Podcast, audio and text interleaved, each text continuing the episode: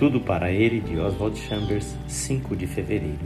Você está pronto para ser oferecido?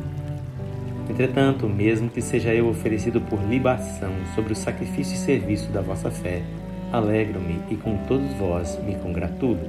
Filipenses 2,17 Você está disposto a sacrificar-se pelo serviço a outro cristão?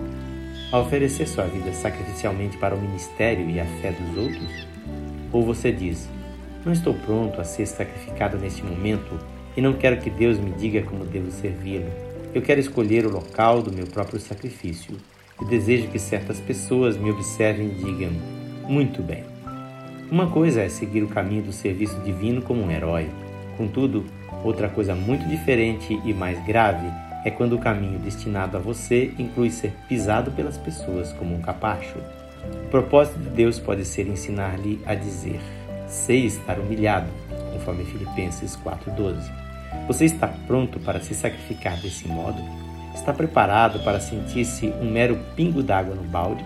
Ser totalmente insignificante de maneira que ninguém se lembre de você, ainda que pensem sobre as pessoas a quem você serviu? Está disposto a entregar e derramar todo o seu ser até que seja usado à exaustão, sem buscar ser servido, mas apenas servir?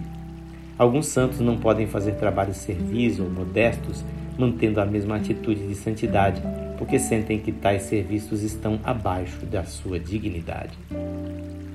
Esta leitura é feita por seu amigo Pastor Edson Grando. Que o Senhor Jesus conceda a você prontidão para o sacrifício e o serviço.